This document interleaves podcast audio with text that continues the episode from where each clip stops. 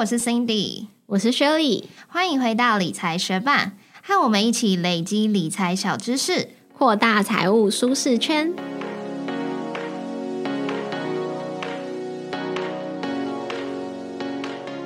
在节目开始之前，我们要来念一则学伴在 Apple Podcast 的留言。他的名字是飞达，他说：“嗨，学伴，你们好。二零一四年之前买的房，卖的时候也是沿用此新税法吗？很感谢你们给我这数字感很菜的人很多必要的知识，谢谢。”非常感谢这位学伴飞达特地到 Apple Podcast 为我们留下五颗星。那我看到你这则留言的时候，觉得超开心的，因为代表你有认真的听我们之前准备房地合一税的那一集节目。那在这边回答你的问题，如果到现在还没有卖房，就算是二零一四年之前买的房子，也适用现在房地合一税二点零哦。那也希望之后的节目能继续带给你很多必要的知识。再次谢谢你的收听，节目准备开始喽。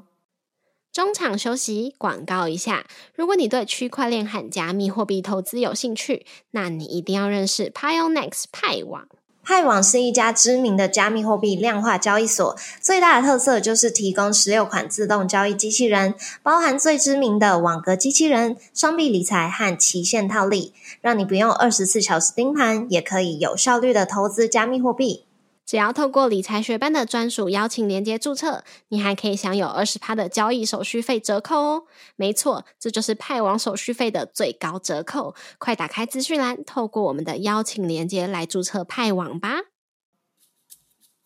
不晓得大家有没有看过《一级玩家》这部电影？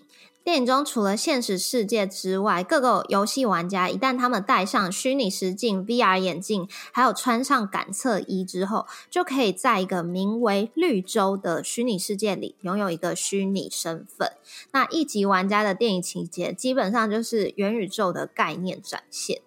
虽然我没有看过一级玩家，但是你讲了之后，我想到我之前看过一个影集叫做《The Hundreds》，然后它的翻译叫做。地球白纸，然后它的情节就是地球受到很严重的核污染之后，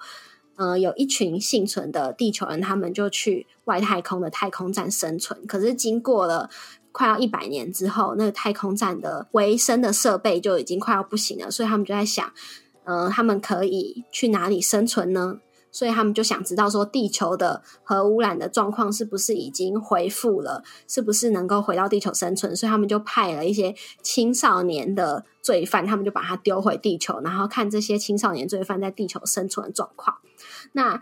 青少年罪犯回到地球之后呢，发现其实并没有所有的地球文明都毁灭了，还是有剩下一些可能以前科学家发明的超级电脑。然后那个超级电脑在影集中，他就开始制作一个一个的晶片，然后里面的人只要吃下这个晶片，就会进入一个虚拟的世界。然后在这个虚拟世界里面，就是所有你的身体的苦痛都不会存在，然后你珍藏的那些回忆也可以在里面栩栩如生的展现。你可能逝去的亲人也可以活在那个虚拟世界里面。然后我本来看到这个的时候，我会以为说它的那个晶片很像是代表毒品的意思，就好像你吃了毒品之后，你就可以进入一个幻想的快乐世界。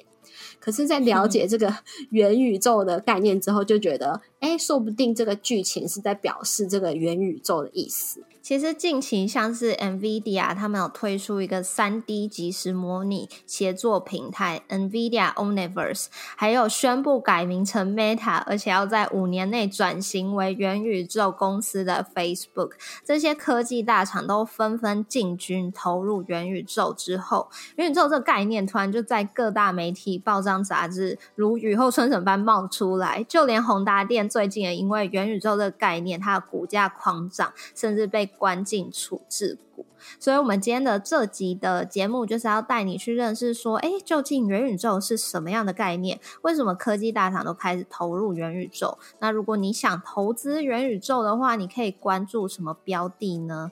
那如果你对元宇宙 （Metaverse） 很有兴趣的话，就继续听下去吧。虽然元宇宙的概念是近期才广泛的出现在我们的生活中，不过元宇宙 （Metaverse） 这个词并不是最近才出现的哦。Metaverse 最早是从一本一九九二年 Neil Stephenson 的科幻小说《溃血》里面出现的概念。在《溃血》这本小说里呢，Metaverse 代表是一个虚拟世界，任何人只要进到 Metaverse 之后，就可以用虚拟的身份成为任何他想要成为的样子。那书中的主角 Hero 他在现实生活中是一名外送员，不过进入到 Metaverse 之后，Hero 就会成为一位武功高强的传奇剑客，追寻一种。会攻击现实跟虚拟世界人类的毒品就是溃血。那除了在这本近乎三十年前的科幻小说中，作者 Neil Stephenson 对于元宇宙概念的展现外，近期有一部电影深刻的描绘未来世界的元宇宙发展。这部电影就是我们开头有提到的一级玩家 Ready Player One。一级玩家，他的故事是发生在二零四五年，人们投入虚拟世界绿洲，想要在绿洲中找寻绿洲创办者留下的三把钥匙。因为先取得这三把钥匙的玩家，就可以获得绿洲创办人他的巨额遗产，还有绿洲这个虚拟世界的经营权。那在这个虚拟世界中，你可以化身成任何一种样貌的虚拟角色，成为任何你想成为的人。那绿洲的虚拟世界也像是我们之前有提到过比特币区块链的特性，它是由去中心化这个概念组成的。所以每个进入绿洲的玩家，他各自的私人资讯都是记录在分散式的账本上。组成这个分散式账本的算力也是由绿洲的每一个玩家提供。所以只要加入绿洲的玩家越多，这个算力就会越高。除此之外，在绿洲里面也有独立于现实世界的货币系统。进入绿洲之后，人们就可以用绿洲币来进行交易。除了可以买装备、享受绿洲世界里面的虚拟服务之外，甚至也可以拿来买现实世界的物品。那不管是溃血还是一级玩家，都是透过小说还有电影来呈现元宇宙的概念。不过，其实已经有科技大厂悄悄的将元宇宙连接到现实世界里喽。在今年四月，NVIDIA 的 GTC 发表会中，执行长黄仁勋在发表会影片中有十四秒的时间，并不是由真人演出录影。在那十四秒的时间呢，影片上面呈现的黄仁勋，其实是透过 NVIDIA 的三 D 即时模拟与协作平台 NVIDIA Omniverse 制作而成的。那为了要合成出拟真的黄仁勋，NVIDIA 团队拍了上千张黄仁勋的照片，用来制作 3D 模型，也透过动作捕捉器以及 AI 技术，让黄仁勋的虚拟分身学会现实中本尊的手势、表情，最后虚拟分身也可以配合语音做出相对应的动作。那 NVIDIA 发表会这个造假的事件呢，是四个月后，在八月才由 NVIDIA 的团队自行揭露，透过一部纪录片说明他们是怎么制作出拟真的黄仁勋他的外表、穿着以及他身后的厨房。对，有兴趣的学霸的话，我们有把这个 NVIDIA 的纪录片放在我们的部落格文章里头，我觉得很值得一看。它大概是半小时的一部纪录片，里面就会有。呃，整个 NVIDIA 的团队去告诉你说他们是怎么样子模拟出黄仁勋外表，然后我觉得里面 蛮好笑一点是说，他们觉得最难做的是黄仁勋他的头顶的亮光，因为可能有那个聚光灯打在他的额头的时候，在不同的角度上，那个亮光都要长不一样。总之，我觉得是一段非常有趣的纪录片，因为在四个月内没有任何人发现是 NVIDIA 团队自行揭露之后，大家才发现说，哇，原来那十四秒的黄仁勋是造假的，所以还蛮值得一看，推荐给大家。中场休息，广告一下。ETN 是直接追踪指数的证券商品。简单而言，ETN 就是券商发行的证券，并承诺投资人在到期日或卖回时，给予和连接的指数表现相应的报酬。最大特色就是追踪指数零误差，并且就像股票，可以随时在市场上买进卖出。买卖 ETN 于到期日或卖回时，投资人可以拿到的报酬会视其追踪标的指数的表现，再扣掉投资手续费。投资有赚有赔，所以可能高于、等于或低于投资人期初的投资金额哦。统一证券七月发行了一档统一亚洲半导体 ETN，股票代号零二零零二五，一张不用九千元台币，指数集结了台积电、韩国三星、日本东京威力科创等半导体相关企业。想透过 ETN 投资半导体产业的话，可以至资讯栏位连接深入了解哦。投资一定有风险，证券有赚有赔，申购前应详阅公开说明书。理财学办贴心提醒：投资衍生性金融商品也要将投资手续费纳入成本考量哦。那这个成功模拟出黄仁勋的 NVIDIA Omniverse，就是要把元宇宙的这个想法化为实际可能性，作为建立元宇宙的管道。那 B N W Group 也利用这个 Omniverse 打造出一个数位化的虚拟工厂，在虚拟工厂中，里面使用的软体跟现实生活中的实体工厂是一样的，因此虚拟工厂就可以模拟出现实世界中工厂的生产量。那最近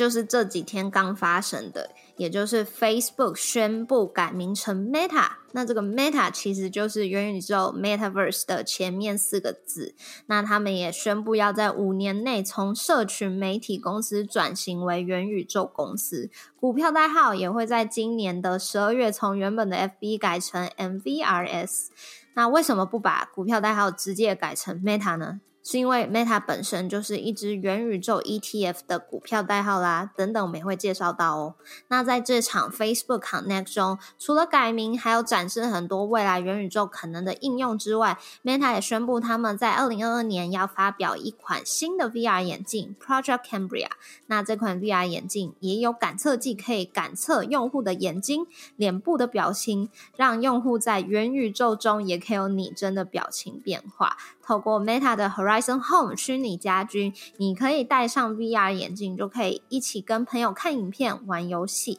那在我们的文章中也有放上短短的这个 Horizon Home 的介绍影片。如果大家对这个 Horizon Home 虚拟家居是怎么操作有兴趣的话，也欢迎你点选我们的文章链接去观看哦。那接下来我们就要来介绍第一支元宇宙概念股票。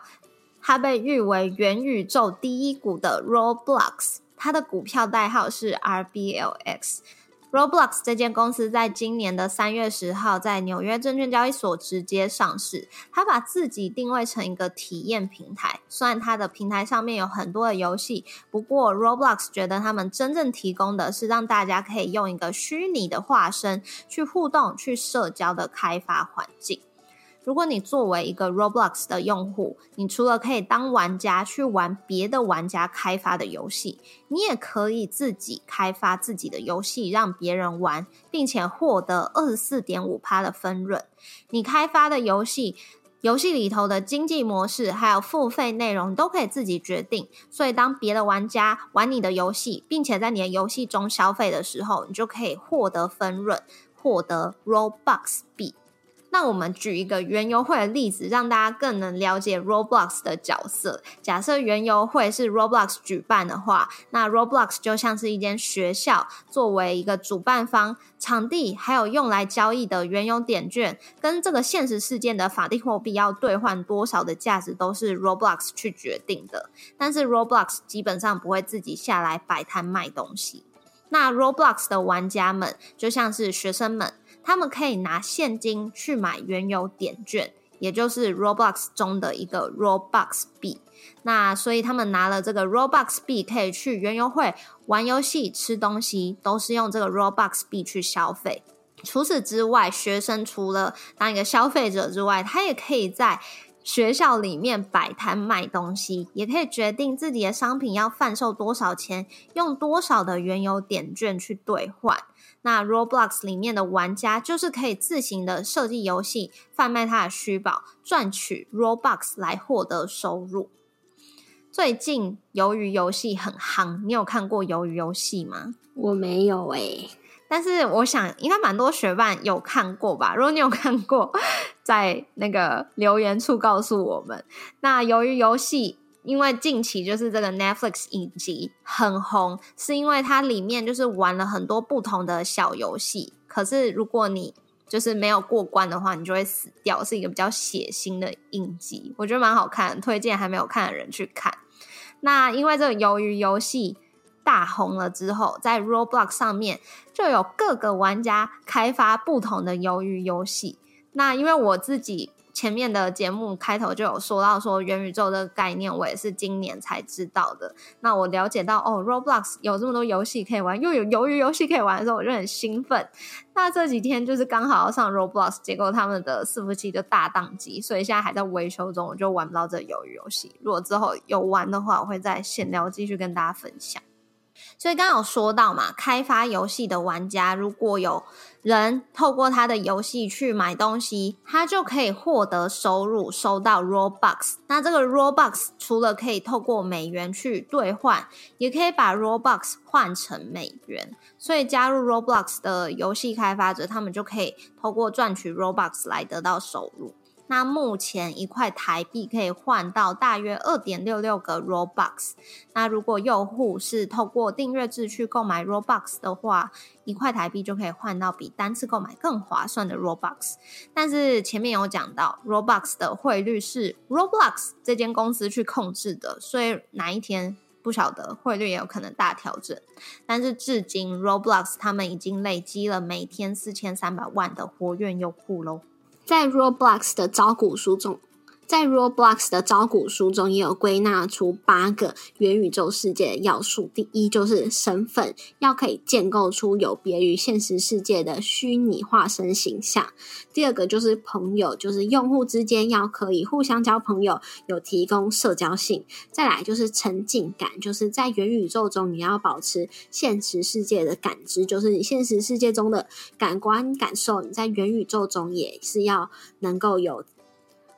在元宇宙中也要能够呈现出来。那在下一个就是低延迟，就是你在元宇宙中的传送速度必须要快。例如说，我们在现实生活中跟朋友讲话，他马上就会听到。那你不能说在元宇宙中，你跟你的朋友讲话，你要等一两秒才听得到，那这样子体验就会很不好。嗯，第五个就是要随时随地超越空间的限制、地理的限制，想要进入元宇宙就进入元宇宙。再来就是要有多样性，有差异化的内容，让用户可以持续在元宇宙里面四处的探索，不会觉得很无聊。那再来第七个就是经济系统，让元宇宙里面的数位资产可以在虚拟以及真实的世界中互相转换。最后是文明，让元宇宙可以发展出他们虚拟世界独特的文明。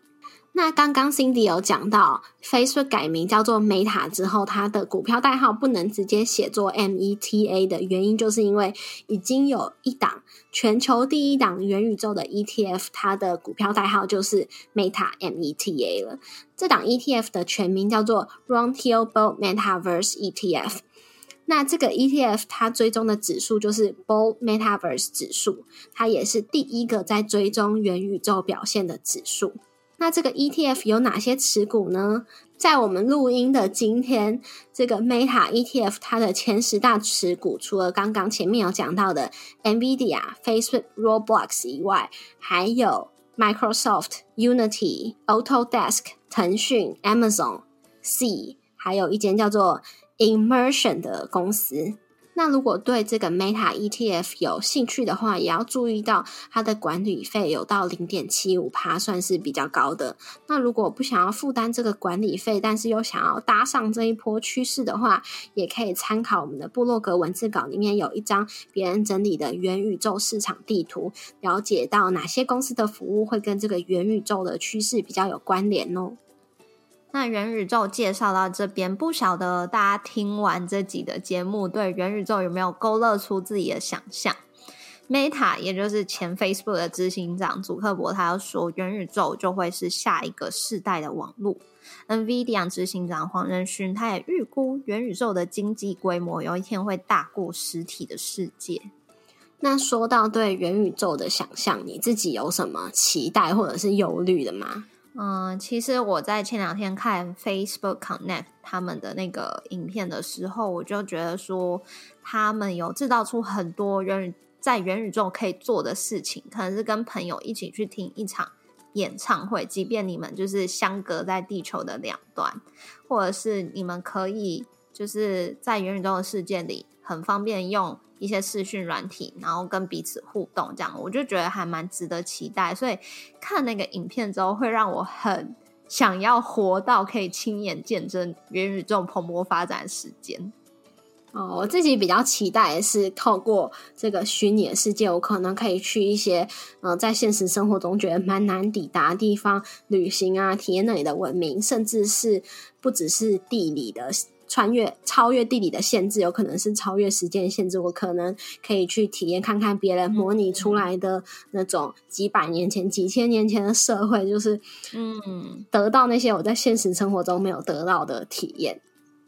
嗯，但是那会蛮酷的。对，但我自己会比较担心的是，像可能最近有什么换脸的影片啊，就已经可以对，就它只是一个它改动的，就是那个脸的这个部分，就已经可以对现实生活中的人造成那么大的伤害了。那如果在这个元宇宙世界可以做出更多拟真的，或者是可以指定再做出更多不一样的肢体啊表情，那其实，嗯。会发生什么更可怕的事情，都觉得是没有办法预期的。对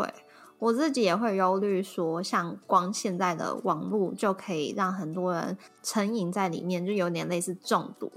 那之后的元宇宙如果做的这么拟真，然后还三 D 各种沉浸式的感官，让你觉得你真的活的，就是活在元宇宙的话，会不会有人出不来？我也是。觉得蛮担心这一块，可是我觉得很多东西都是一个双面人，就是有好的有坏的，大家就是自己要把持住这样子。那我觉得很多东西在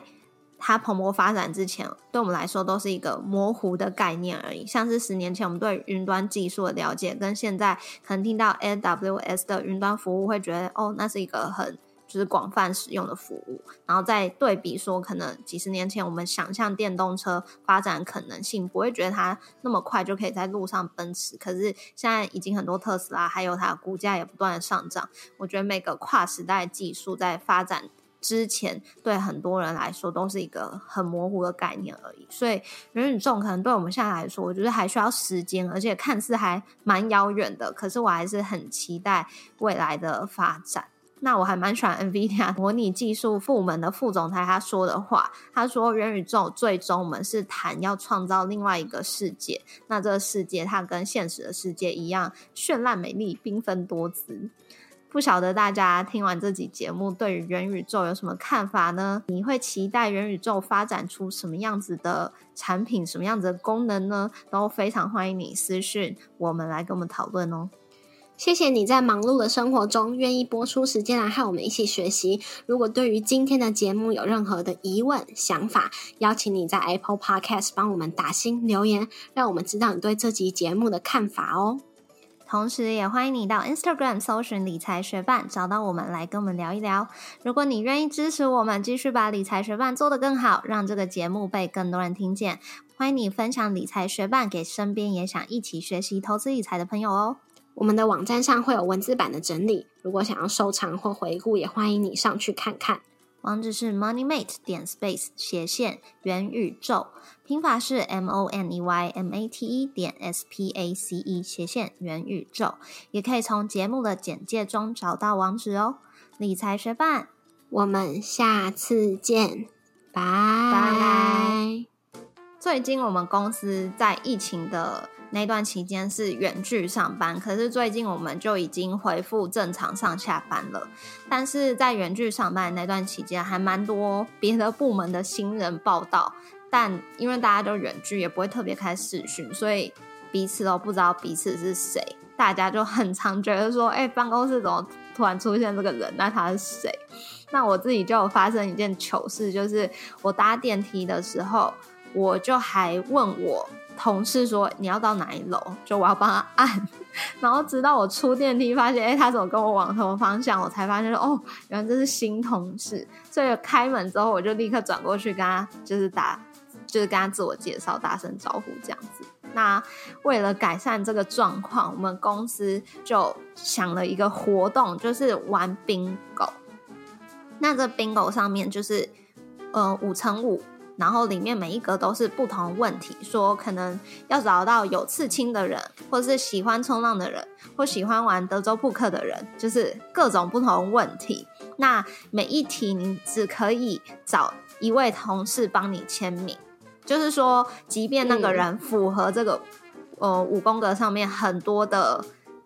选项，你还是只能帮他。呃，只能请他帮你签一个，所以你就要问很多不同的同事他们会什么。我就觉得游戏蛮好玩。嗯，我最近因为我们部门有也有一些新人报道，所以我虽然还是可以远距在家工作，但是我一个礼拜就是会抽个大概一两天的时间进去办公室。然后因为不止我们部门有新人报道，其他部门其实这段时间也陆续有新人报道，所以有一次我就打开一间嗯会议室的门，然后开就觉得哇，怎么？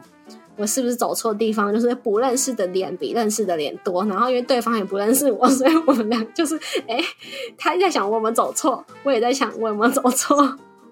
但是之后再仔细看其他，哎，就是还是有一两个认识的，就走进去做要做的事情，这样子。嗯，对啊，难怪大家都会发发生这种状况。那你们有就是透过一些什么社交活动来让大家彼此熟悉吗？目前我们公司好像，嗯，比较没有从公司那里安排的。可是我们有约，就是嗯，下周吧会有一个聚餐喝酒。就是如果大家蛮几乎所有人都说要去，我想如果没去的话，可能也短时间之内就很难找到机会一次看到所有的人。就我刚刚一直在犹豫我要不要讲，因为我们公司玩那个 bingo 的时候就。举办这个活动的人，他知道我有在做 podcast，就是公司大概嗯有两大概两三个人知道，可是不是每个人都知道我做什么主题，然后我 podcast 的名字叫什么。然后刚好举办这活动的人，他知道我有做 podcast，但他也不知道我在做什么东西，他就问我说：“哎，我可不可以把就是做 podcast 这题放上去？”但其实我除了公司同事没有公开之外，我其实也没有对我男朋友公开，然后对我很多 朋友也没都没有公开，所以就知道的可能就是十根手指头数得出来。然后我就说不要，就是我不想公开。他说那我可不可以放在活动的引言就好，它不会是一个题目。我想说哦好啊，反正应该也不会有人猜到是我吧。结果他把这个引言，然后这个活动宣布出来的时候。不知道为什么就开始有人来问我说：“你是不是有做 podcast？” 然后我就 心头一惊，可是我又不想说谎，所以我就是糊弄带过。但是就变得从一个、两个，然后就变成全公司的人都来逼问我我做什么 podcast、什么主题，然后我就死活不讲出来。可能也有点白目，但是我就是不想讲啊。然后他们就开始猜我做什么主题，我觉得很好笑哎。他们就猜说我是不是讲两性或是职场，我就想说怎么会想到就是猜我要讲两性？我觉得职场我可能还有一点意愿，两性我真的是没有什么意愿，真的。我就觉得还蛮好笑的，然后我就说，对啊，其实我在 podcast 上面都讲了你们很多坏话，所以你们不能听，就是等你们离职或者我离职之后，我就愿意公布让你们知道。嗯，所以如果有 Cindy 的同事听到这里，发现就是此人，还是保持低调一点喽。真的，对，拜托你不要公开，我就是不想公开啊，连我男朋友都不知道，你们还能知道吗？反正就有一个同事，他就是非常的认真，他就是那种可能好奇心会杀死他本人的那种，所以他有加我的 Facebook，他就开始疯狂搜寻我个人的贴文，就是啊，久远到大学的时候都有，然后。他还想说什么？哦，我的表哥看起来是我的家人，感觉就会知道妹妹在做什么样的 podcast，他可能就会发文支持。他连我表哥的 Facebook 贴文都要去看，哎，我真的觉得太好笑了吧？这真的有点夸张，很夸张，好搞笑。然后他还是要写一个爬虫来爬所有跟你有关的资讯好了。